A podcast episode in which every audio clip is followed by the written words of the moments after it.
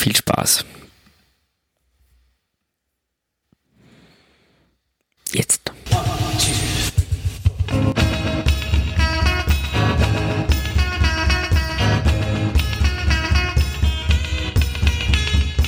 Die Stadionsprechstunde, der österreichische Fußball-Podcast über die heimische Bundesliga und die Nationalmannschaften des ÖFB.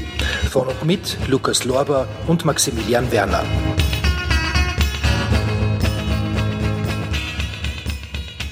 Einen wunderschönen guten Abend, hallo und herzlich willkommen zur Ausgabe Nummer 19 der Stadionsprechstunde. Mein Name ist Maximilian Werner, auf Twitter heiße ich @maxelwerner und ich darf euch recht herzlich begrüßen zu dieser neuen Folge unseres kleinen feinen österreichischen Fußballpodcasts. Wir sind wieder zurück nach der letzten Folge mit unseren Kollegen von die beste Liga der Welt. Reden wir heute nicht mehr über die österreichische Bundesliga, sondern über ein anderes großes Thema, beziehungsweise ein Thema, das in den nächsten Jahren ganz sicher noch ganz groß werden wird im Clubfußball, vor allem bei den größeren Clubs, schätze ich mal. Gleich werden wir darauf zu sprechen kommen. Zuvor darf ich aber begrüßen, wie immer mit dabei Lukas Lauber. Servus, Lukas. Halli, hallo. Guten Abend. Guten Abend. Das freut mich sehr, dass wir uns wieder äh, an der Strippe haben. Es geht wieder los mit der Stadionsprechstunde. Wir haben einen glorreichen Gast gefunden. Ähm, wir, reden, wir werden heute über ein Thema sprechen, wie bereits gesagt, das vor allem in den nächsten Jahren bei allen Vereinen auf der Tagesordnung stehen muss. Das wird ein Thema sein, wo alle Vereine aufrüsten werden. Ich hoffe, ich habe das so halbwegs richtig verstanden. Äh, wir werden heute über Mentaltraining im Fußball sprechen und dazu haben wir uns einen Gast geholt und zwar Mentalcoach Wolfgang Seidel. Servus Wolfgang. Ja, hallo, grüß euch. Habe ich das so in, ähm, in kurzen Sätzen richtig erklärt, so ungefähr? Ist das, so, ist das so, schon so eine kleine Beschreibung, die man vielleicht dafür verwenden kann, für dieses mentale Training?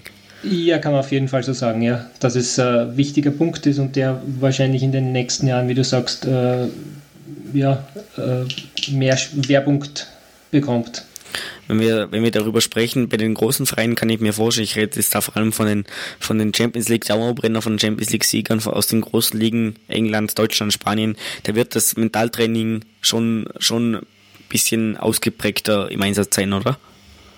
Uh, auf jeden Fall. Es ist noch schwierig jetzt nachzuvollziehen, welche Mannschaften das wirklich anbieten, aber weil sich da noch sehr viele verdeckt halten. Aber uh, die, die Großen verwenden natürlich, arbeiten mit Sportpsychologen, mit Mentalcoaches zusammen.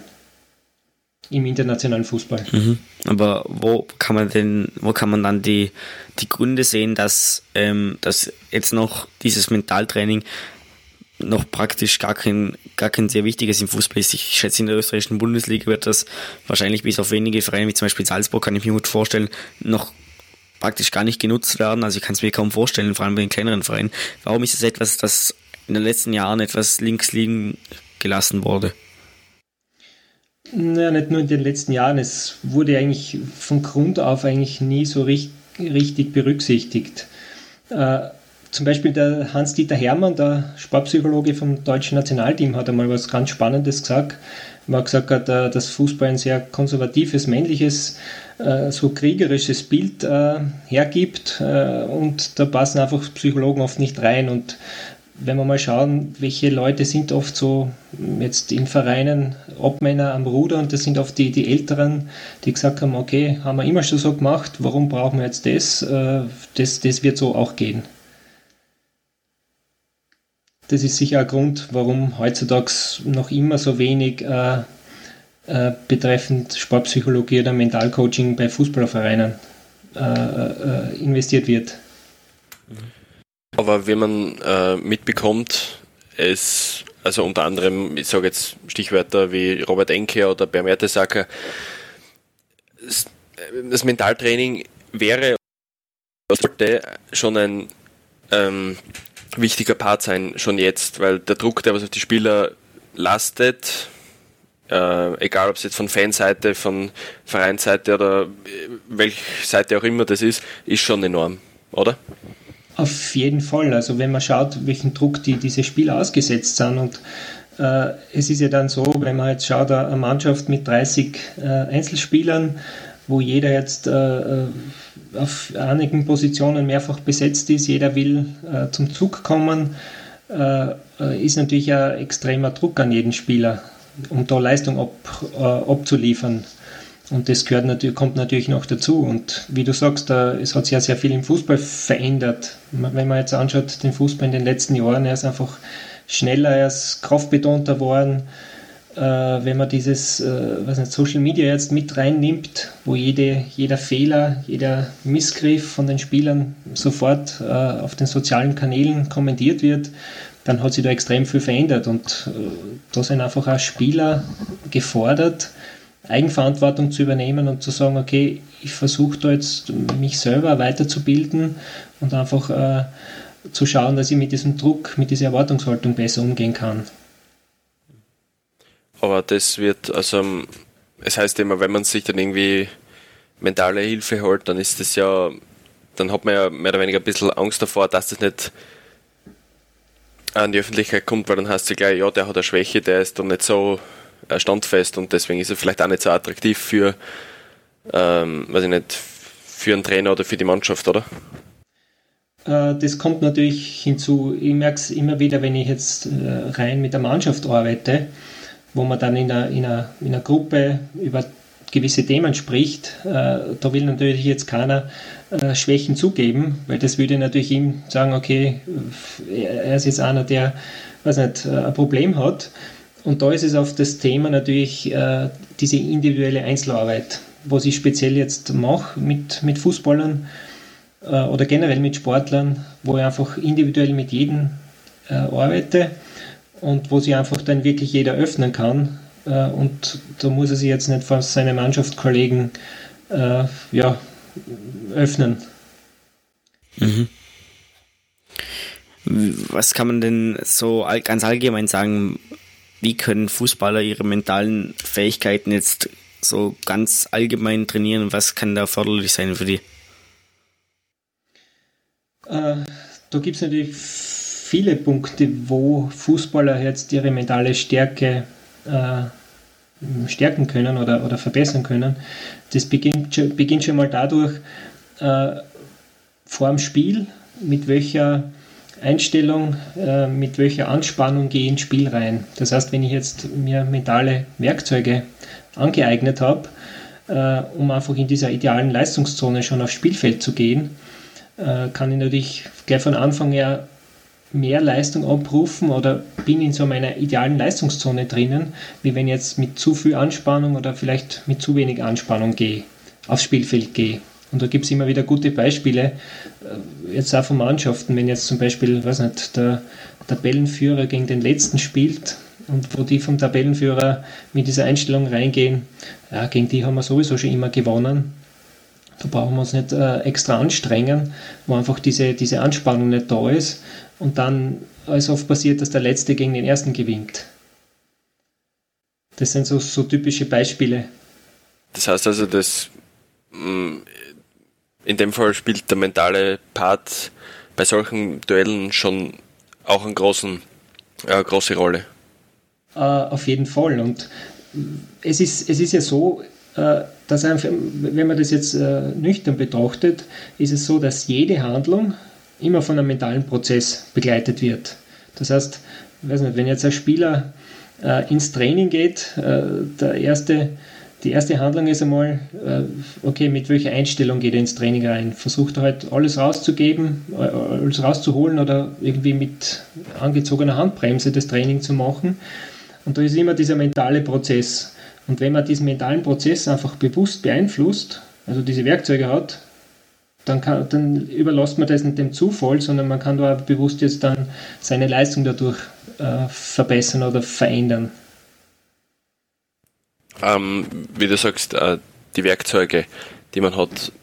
Ähm, wie wie lange dauert das eigentlich, dass man sagen kann, dass ähm, man, man verändert die mentale Einstellung beim Training, beim Spiel oder allgemein die mentale Einstellung zum, zum Fußball oder zu der mhm. eigenen Erwartungs Entschuldige, jetzt, äh, zu der eigenen Erwartungshaltung? Äh, von der Dauer, das hängt jetzt natürlich ab, welches Thema das ist. Äh, ja, klar.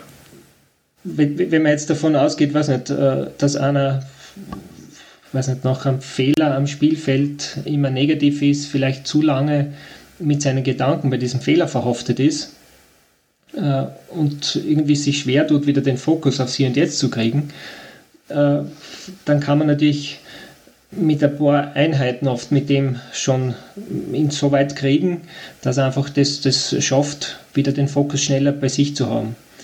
Aber es ist ja so, dass äh, Leute, die zum Beispiel äh, oft negative Gedanken haben, negative Selbstgespräche nach, nach Fehlern oder vor schweren Matches, äh, sich das ja nicht von heute auf morgen angeeignet hat, haben, sondern dass einfach diese Denkmuster über Jahre zustande gekommen sind. Das heißt, man kann auch diese negativen Gedankenmuster jetzt nicht von heute auf morgen ändern, sondern das ist einfach ein Prozess, der mal gestartet wird und äh, wo es einfach darum geht, dass der Spieler achtsamer wird mit seinen eigenen Gedanken, das immer wieder im Training übt und einmal schaut, wo wird er negativ äh, und das dann natürlich auch im Spielfeld, am Spielfeld selber umsetzt. Da kommen wir auch, da kommen wir auch ein bisschen drauf, dass ähm, wenn du das jetzt so sagst, dann könnte man auch meinen, man sollte eigentlich schon bereits in den, in den Jugendmannschaften, man sollte bereits im, im, im Jugendalter anfangen, solch mentales Training durchzuführen, damit dann nicht erst eingegriffen werden muss, wenn es, wenn, wenn der Hut eigentlich schon brennt, wenn dann, wenn dann ähm, die mentale Stärke gar nicht mehr vorhanden ist, oder? Genau, das ist, das ist das große Thema. Natürlich, je früher dass man beginnt, äh, desto früher hat dieser, dieser Einzelspieler dann diese Werkzeuge parat, um einerseits nicht nur mit, mit äh, steigendem Druck, der auf ihn zukommt, um, umgehen zu können, sondern auch seine, seine Leistung äh, bewusst zu steuern. Und ich, und ich merke es immer wieder, wenn jetzt auch Spieler zu mir kommen aus der ersten, zweiten Bundesliga, dass die vielfach äh, nie diese wirklichen Werkzeuge gelernt haben. Dass die das zwar unbewusst hm, versuchen umzusetzen, aber das ist natürlich nie so effizient, wie wenn man das bewusst steuert. Und da sind einfach die einerseits die Vereine, äh, aber auch Akademien gefordert, da mehr zu tun. Und äh, natürlich in den Akademien wird schon jetzt, sage mal, vom Mentalen her was gearbeitet, aber auch zu wenig, weil, weil, weil das meiste ist, die, die arbeiten mit der Mannschaft äh, und äh, das Thema ist ja, jeder ist individuell und du kannst nicht der Technik oder Übung jetzt grundsätzlich auf alle drüberlegen. Das heißt, jeder äh, ist individuell, jeder reagiert zum Beispiel anders auf Kritik und da ist einfach diese individuelle Arbeit ganz wichtig. Das heißt, da werden die Spieler auch schon im jungen Alter mehr oder weniger gefordert, dass sie sich selbst mit der Situation auch schon auseinandersetzen oder auseinandersetzen sollten, damit sie möglicherweise einen Vorteil haben gegenüber den Gleichaltrigen. Äh, genau, also ich bin überzeugt, Spieler, die es jetzt nach oben schaffen wollen oder werden, äh, da sind natürlich, wir wissen alle, dass die, die Eltern oft engagiert sind, ihre, ihre äh, Jugendlichen, ihre Kinder da weiterzubringen und zu mir kommen sehr viele äh, Eltern mit ihren Kindern, was merken, äh, der hat ein Potenzial, aber der kann es oft am Spielfeld nicht umsetzen.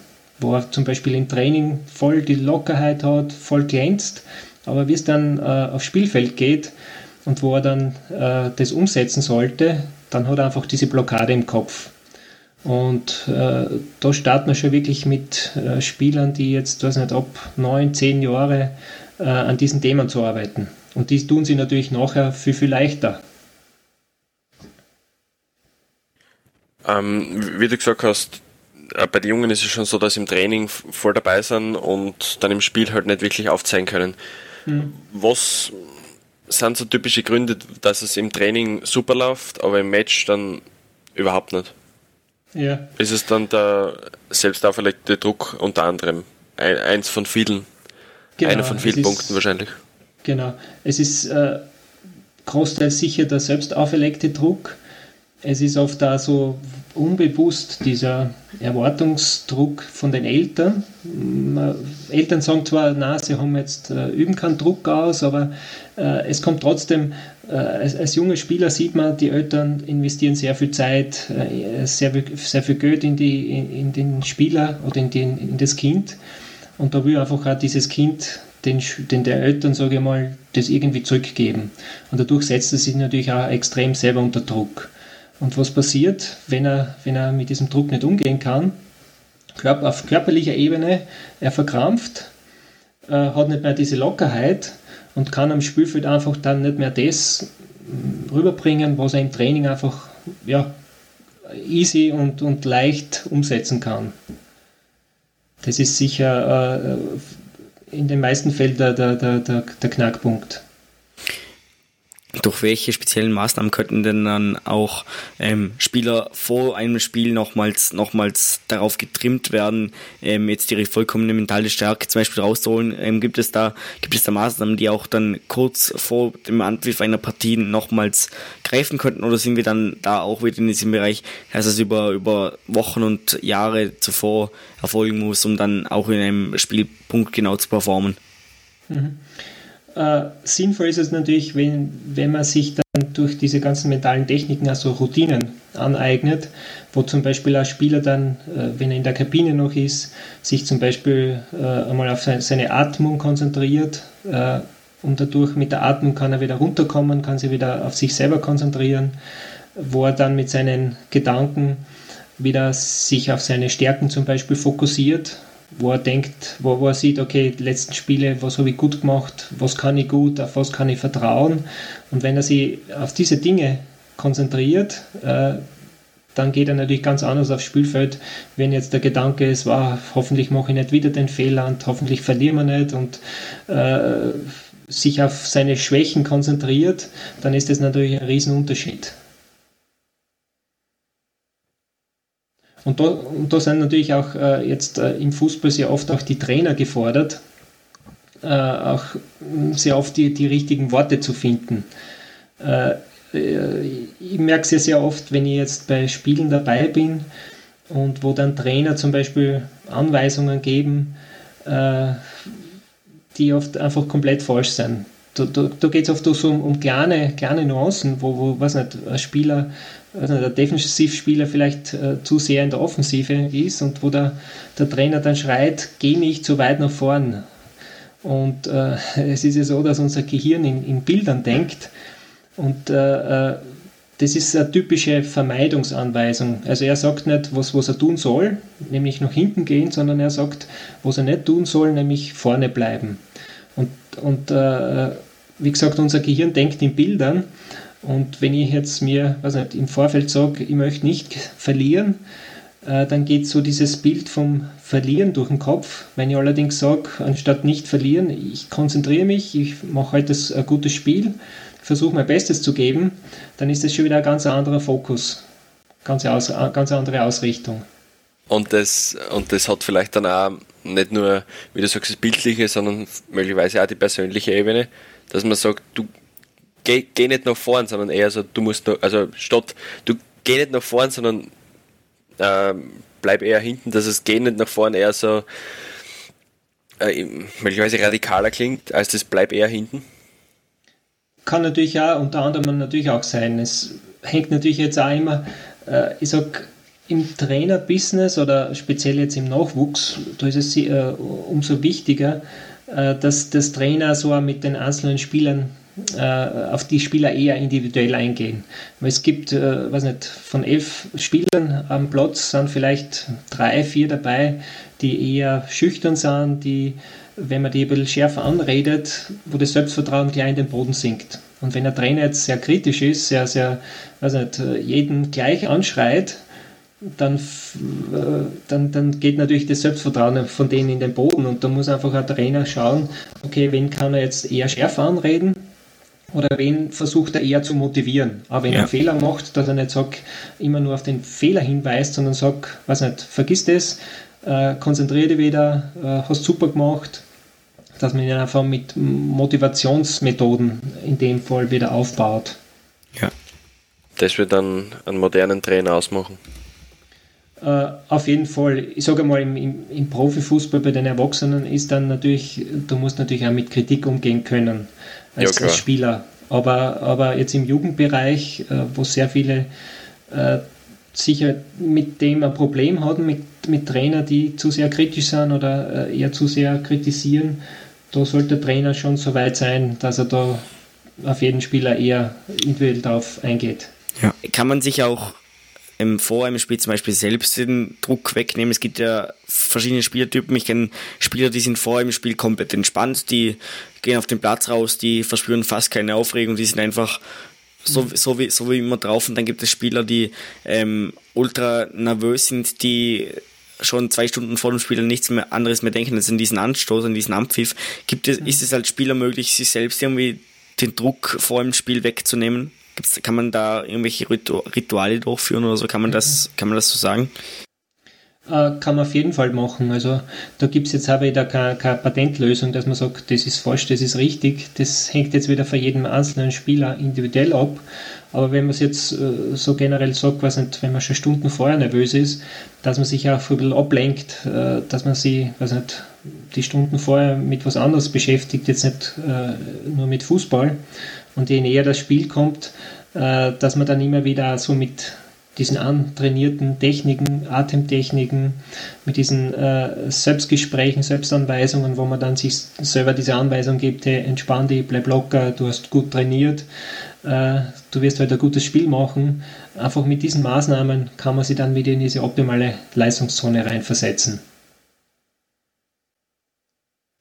Äh, in Interviews und im Fernsehen ist ja immer die Rede von mentalen Problem. Also immer so, haben die Spieler ein mentales Problem? Ist es ein mentales Problem? Und dann, wenn es wirklich mal der Fall ist, das heißt ja, sie müssen sich vielleicht verstärken. Ist es dann wirklich so, dass man sagt, also, also wenn der Trainer oder wenn der Sportdirektor oder sonst irgendwer in einem Interview sagt, das ist ein mentales Problem, ist es einfach nur so, wie soll ich sagen, äh, sind sie, sind die zwei, sie dann der der Lage bewusst oder sagen die dann einfach nur, ja, kann schon sein?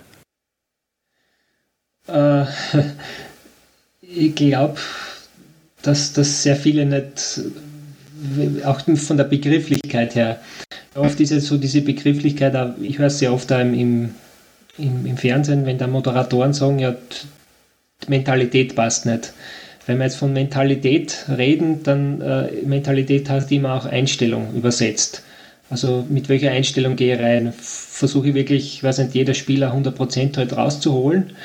Äh, das wäre mal so das eine Begriffliche. Wenn es natürlich, ich sage mal, jeder ist mental super eingestellt, äh, will alles rausholen, das ist einmal so die Grundvoraussetzung.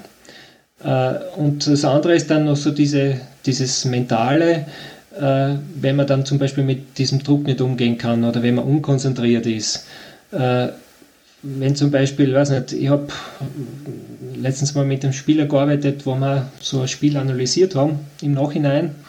Und ich finde es auch immer ganz wichtig, Spiele im Nachhinein zu analysieren.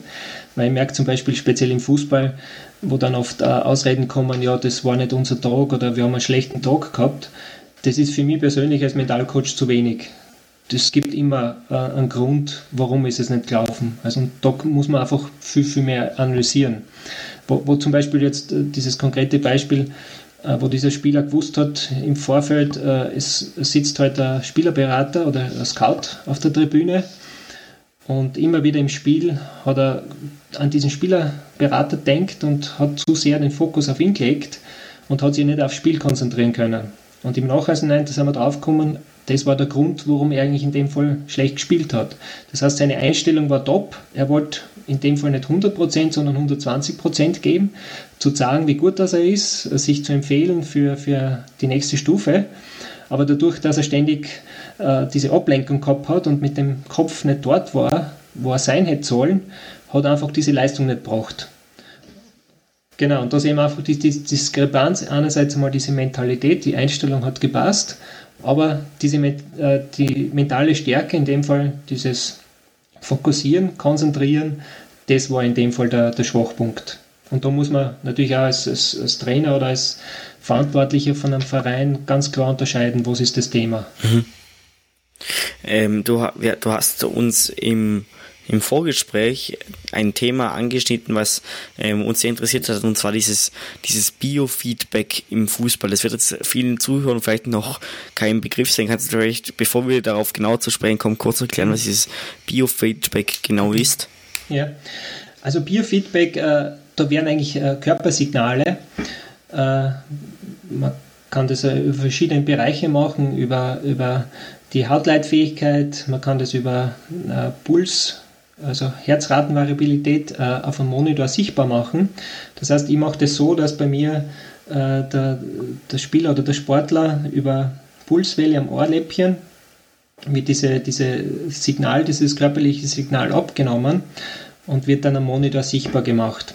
Und da sieht er einfach dann äh, eins zu eins, wie ist es, wenn er angespannt ist, wie wirkt, oder wie wirkt sich zum Beispiel die Atmung auf den Herzrhythmus aus und wie kann er es einfach schaffen, mittels einer äh, gezielt, gezielten Atmung, mittels äh, richtigen Fokus, diesen Herzrhythmus wieder in das schönes, kohärentes äh, Signal zu bringen und sich dadurch wieder in diese optimale Leistungszone begeben. Und da wird natürlich im, im Spitzensport sehr viel mit Biofeedback gearbeitet.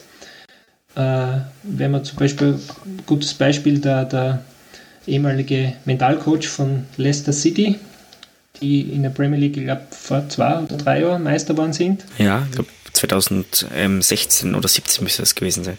Ja, genau. Und dieser, dieser Sportpsychologe damals, der Ken Way, äh, der arbeitet da in seiner privaten Praxis mit sehr vielen Premier League-Spielern zusammen, die dieses Biofeedback einsetzen, um ihnen einfach äh, jetzt so im, im, im Ruhezustand einmal zu zeigen, welche Maßnahmen hast du, wieder in diese optimale Leistungszone reinzukommen. Das heißt, mit der Atmung dich zu beruhigen, zu entspannen und das auch immer wieder einerseits vorm Spiel zu machen und dann auch immer wieder im Spiel selber bei Spielunterbrechungen, weiß nicht, wenn ich einen Fehler gemacht habe oder wenn ich, äh, weiß nicht, wenn wir ein Gegentor gekriegt haben, äh, um dann wieder in diese optimale Zone reinzukommen. Ja. Ähm, wie ist das jetzt, wie ist das jetzt im, im im Fußball aus der, aus der Premier League ähm, wird in der Premier League wird das viel genutzt. Ist das etwas, was sich auch weiter ausbreiten wird, immer wieder? Also ist das, ist das etwas, was auch immer wichtiger wird? Äh, bin schon überzeugt, dass das sich auch im, im äh, Fußball in Österreich ausbreiten wird. Wir sehen ja einfach auch so diese technischen Maßnahmen im Fußball, äh, ja, dieser gläserne Spieler, wo alle Daten von ihm jederzeit äh, zur Verfügung stehen, sei es jetzt im Training oder im Match. Äh, und ist ja, da stehen ja natürlich die Vereine sehr drauf, das irgendwie messbar zu machen, nachvollziehbar zu machen. Und da wird sicherlich in Zukunft auch dieses Biofeedback eine Rolle spielen.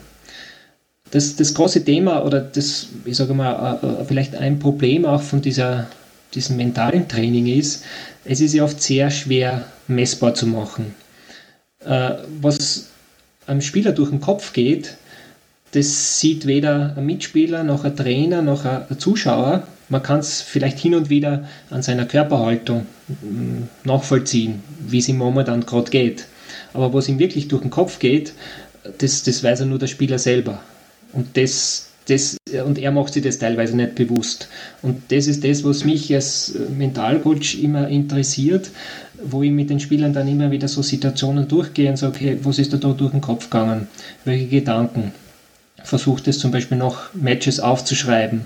Und über solche längerfristige Arbeit versuchen wir einfach äh, da effizient zu arbeiten. Und, und wie gesagt, und das Thema ist natürlich, äh, mentales Training kann man oft schwer messbar machen. Man kann zwar sehen, äh, ja, es, es geht irgendwie in eine Richtung, eine Tendenz, aber es ist nicht so wie bei, weiß nicht, Sportwissenschaftler, äh, wo man dann sagt, okay, jetzt schafft er 100 Liegestütz und wenn wir das Training machen, dann schafft er 150. Und das ist natürlich im Mentalen oft schwer nachvollziehen, nachvollziehbar. Das heißt, der Erfolg ist auch nicht immer äh, klar messbar. Ich meine, äh, wenn sich das auf die Dauer wahrscheinlich verbessert, dann schon, aber so einen exakten Punkt, wo man sagt, ja, genau, da war es jetzt, ja. Gibt es wahrscheinlich nicht so. Genau, es, es, es, sind ja sehr viele äh, Einflussfaktoren, wenn man jetzt im Fußball schaut. Äh, auch wie, wie, schon erwähnt, in einer, in einer großen Mannschaft. Äh, einerseits mal so diese Einflüsse von außen, äh, weiß nicht, wie ist das Verhältnis zum Trainer, äh, wie ist das Verhältnis zu den Mitspielern, äh, wie ist momentan meine private Situation, wenn Spieler, ich weiß nicht, topfit sind, aber vielleicht irgendein privates Problem haben und mit ihren Gedanken dann nicht hundertprozentig beim Spiel oder beim Training sind, äh, dann ist es natürlich so, dass er, dass er sich nicht hundertprozentig konzentrieren kann und seine Leistung natürlich noch unten sinkt. Und äh, ich arbeite oft auch so, so mit Bildern, da gibt es zum Beispiel eine gute Formel, kann man ganz so, so ein bisschen äh, sichtbar machen. Die heißt Leistung ist Potenzial minus Störfaktoren. Und wenn Sie euch so vorstellt, jetzt so ein, so ein Pfeil, auf der anderen Seite hast äh, das Potenzial jeden Spielers, auf der anderen Seite die Leistung und dann sind auf diesem Pfeil sehr viele Faktoren, die da äh, Einfluss nehmen, die jetzt die, die Leistung reduzieren. Begon, weiß nicht, Selbstzweifel, Konzentrationsmangel, wenn man Emotionen zum Beispiel nicht im Griff hat, bei, bei falschen Schiedsrichterentscheidungen, weiß nicht, fehlendes Selbstvertrauen, wenn man mit der falschen Einstellung reingeht, unmotiviert, negative Gedanken, falsche Anspannung. Das sind alles Störfaktoren, die schlussendlich diese Leistung reduzieren, bei jedem einzelnen Spielern. Und wenn man jetzt schaut, eine Mannschaft, elf Spieler und äh, jeder hat diese Störfaktoren, äh, dann wundert es mich oft nicht, warum eine Mannschaft gegen die andere verliert, weil gerade in dem Spiel bei einigen Spielern diese Störfaktoren höher waren wie bei der anderen Mannschaft. Und in dem Fall darf man nicht vergessen, dass der Fußball für die Fußballer ja in dem Fall auch ein Beruf ist und es macht sich auf jeder im Job, egal ob es der Buchhalter, der, der Lehrer oder sonst wer ist, macht es ja auch immer Gedanken drüber. Also das von dem her, genau. weil es immer heißt, ja, die kriegen so viel zahlt, ja, die haben wir das, haben wir das, haben wir das. Es ist dann schon natürlich so, dass man, ja, dass das wahrscheinlich doch nicht so easy ist, wie es alle immer äh, auf, auf be besprechen oder ja. über dem sprechen. Genau, das als Fußballer, du stehst da ständig im Mittelpunkt. Und wenn man schaut, auch äh, heutzutage Social Media, okay, man kann sich da vielleicht irgendwie ein bisschen zurücknehmen und muss nicht ständig alle Informationen aufsaugen. Aber wenn man auf der. wenn es einfach wäre. ja, oder wenn man im Stadion steht und weiß nicht, man ist vielleicht von, von einem Club äh, hergewechselt, äh, wo, wo die, die, die die Fans vielleicht nicht so glücklich sind und man hört dann, weiß nicht, dass 20.000 Leute gegen dich schreien, mit dem muss man mal zurechtkommen. Nicht? Oder, oder, oder auch das Thema als, weiß nicht, als junger Spieler, wo du jetzt in, mit einer riesen Ablösesumme zum neuen Verein kommst, wo jeder von dir extrem viel erwartet äh, äh, und mit diesem Druck umgehen zu können, das ist natürlich eine, eine enorme Herausforderung. Und dann kommen natürlich vielleicht auch noch äh, was nicht, Dinge dazu. Es, du kommst als junger Spieler in ein neues Land, andere kulturelle Unterschiede. Du hast äh, nicht so diesen Freundeskreis noch, deine Familie ist irgendwo tausende Kilometer entfernt. Äh, und das sind natürlich Faktoren, die zusätzlich dazukommen da. Ja. Wenn man jetzt so ein bisschen einen, einen Ausblick wagen will, was glaubst du, ähm, wie schnell können wir, da, können wir damit damit rechnen, dass sich dieses Mentaltraining noch weiter ausbreiten wird. Welchen Ausmaß wird das annehmen? Ich schätze mal, die höchsten Spielklassen verschiedenster Länder werden, werden, werden sobald wie möglich folgen. Wie weit wird das runtergehen? Wir haben vorhin das angesprochen, dass es auch im Jugendalter schon wichtig wäre, da zu arbeiten. Wie wahrscheinlich ist es, dass, dass dann, dass das dann doch in, auch in solche Ligen runtergeht? Wenn wir so ein bisschen vorausblicken. Ja, äh, ist natürlich jetzt schwer einzuschätzen, aber ich bin überzeugt oder ich habe auch das, das, die, die Erfahrung gemacht, dass speziell jüngere Spieler, äh, jüngere Trainer äh, viel mehr davon halten, die sehen, äh, sie sind Experte in was nicht, taktischen, technischen Dingen, aber sie haben sich nicht dieses große Wissen angeeignet, die zum Beispiel äh, ein Sportpsychologe oder ein Mentalcoach hat. Die älteren Trainer, die glauben noch irgendwie alles abdecken zu können. Aber die Jüngeren sind natürlich sehr, sehr offen für das, äh, wissen, sie müssen sich jeweils die Experten auf dem Gebiet holen. Und äh, so ist es auch in den weiß nicht, Vorstandsebenen, in den Ob, bei den Obmännern, bei den Fußballvereinen. Je mehr da, da Jüngere äh, ins, ins Boot geholt werden, desto schneller wird es funktionieren. Und äh, ich finde es ja noch immer schade, man versucht immer im Fußball alles auszureizen, äh, äh, weiß nicht, Millionen zu zahlen äh, an neue Spieler, aber gerade an solchen grundlegenden. Da ist das Mentaltraining plötzlich zu teuer. ja, genau. Und da sagt man dann, okay, das können wir uns nicht leisten. Das ist äh, von der Kosten-Nutzen-Rechnung her komplett falscher Ansatz. Mhm. Und das, das sollte das sollte sich in den nächsten Jahren ändern, dass dann auch längerfristig mit eben mit den Spielern gearbeitet werden kann. Ich nehme schon an, dass, das, dass sich das verändern wird. Ich merke es jetzt auch immer wieder, ich versuche sehr viel der Aufklärungsarbeit zu leisten, auch bei, bei Eltern und dass Eltern einfach sehr, sehr offen sind für das Thema, ihre Kids schon sehr, sehr jung zu mir schicken, teilweise mhm. mit neun, zehn Jahren schon, wo wir da arbeiten. Und äh, das ist natürlich der große Vorteil für die in, in den späteren Jahren dann. Ja, ähm, dann können wir gespannt sein, ob dann ob dann auch dass ich bei meinem örtlichen Fußballverein äh, in der in der Vorarlberg-Liga ein, ein Mentalcoach auf der Bank sitzen wird, ähm, äh, der dafür sorgt, dass die Spieler ähm, auf, auf, auf gutem mentalen Level sind. Können wir gespannt sein. Ja. Ähm, das war auch auf jeden Fall ein sehr spannendes Gespräch mit dir, lieber Wolfgang Seidel. Vielen herzlichen Dank für das Kommen. Du bist Mentalcoach. Ähm, und ich bedanke ja. mich recht herzlich, dass du zu uns gekommen bist in den Podcast. Ja, vielen Dank. Ich sage danke äh, für das Gespräch. War sehr nett mit euch heute. Mhm. Und ja, wünsche euch noch einen schönen, schönen Tag. Vielen Dank. Dir auch noch einen wunderschönen Abend. Danke auch Lukas Lauer fürs dabei sein. Vielen Dank. Danke Maxi für ja, auch fürs dabei sein. Das freut mich sehr. Vielen herzlichen Dank. Das war's mit der heutigen Folge der Stadensprechstunde. Wir hören uns dann bald wieder, sobald es an der Zeit ist. Das war's. Tschüss. Ciao. Tschüss. Die Stadionsprechstunde, der österreichische Fußball-Podcast über die heimische Bundesliga und die Nationalmannschaften des ÖFB. Von und mit Lukas Lorber und Maximilian Werner.